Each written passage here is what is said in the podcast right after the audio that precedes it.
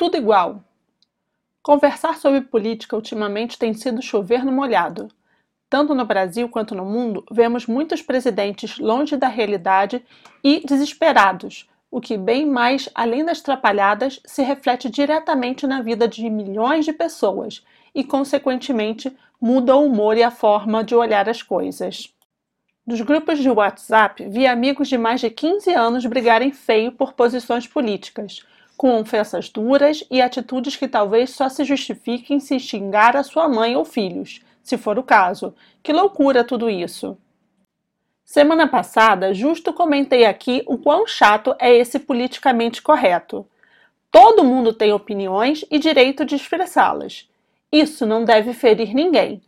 Quem não quer ouvir, sai de perto.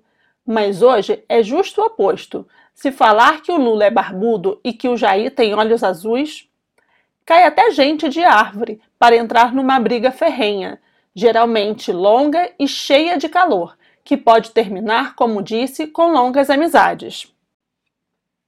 Porque as discussões sobre o futebol tomaram o lugar das discussões sobre política.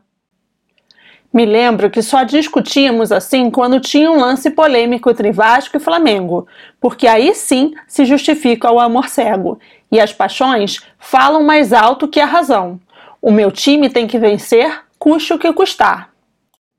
Certo ou errado, isso foi sempre assim. Briga de torcida, confusão em bar, corrida atrás do camarada que passou com a camisa do time adversário do outro lado da rua em lugares e horários inapropriados e vários outros casos podem ilustrar essa afirmação.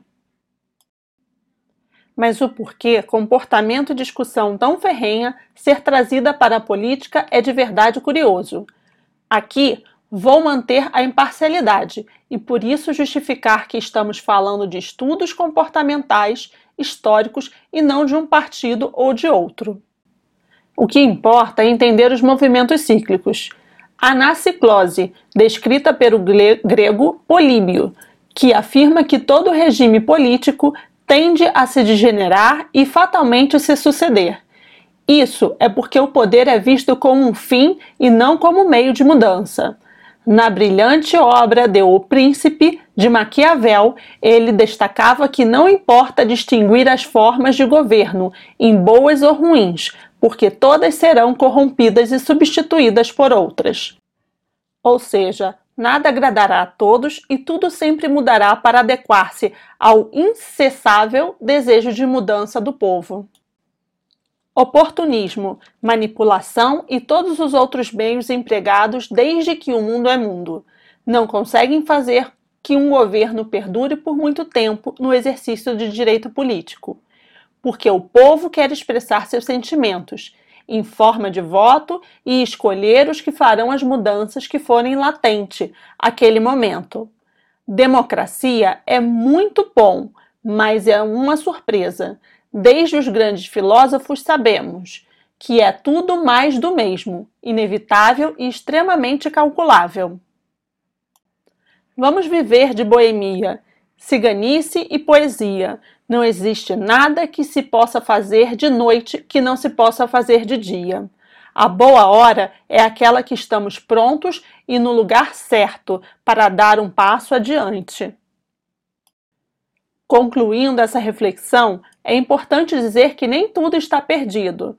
Na história recente, tivemos avanços consideráveis em termos de participação popular nos problemas cotidianos e, em consequência, uma maior conscientização política.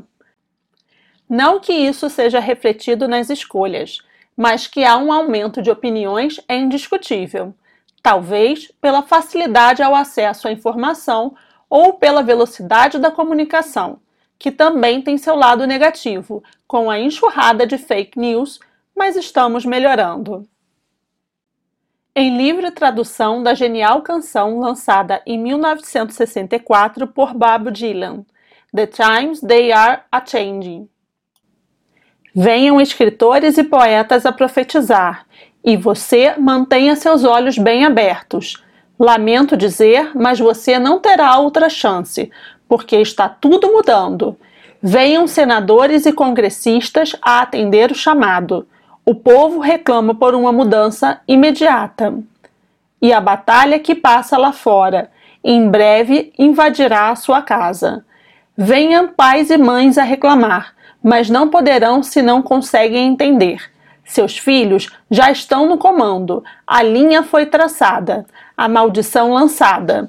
E isso tudo vai desaparecer. Melhor se cuidar, porque tudo está mudando. Melhor voltarmos às discussões de futebol. Haja visto que de nada adianta discutir política e que tudo o que reclamamos hoje pode ser resolvido e serão os motivos para reclamarmos amanhã. É da natureza humana querer mais, reclamar e lutar por isso, e é da natureza da política o revezamento dos ciclos de poder.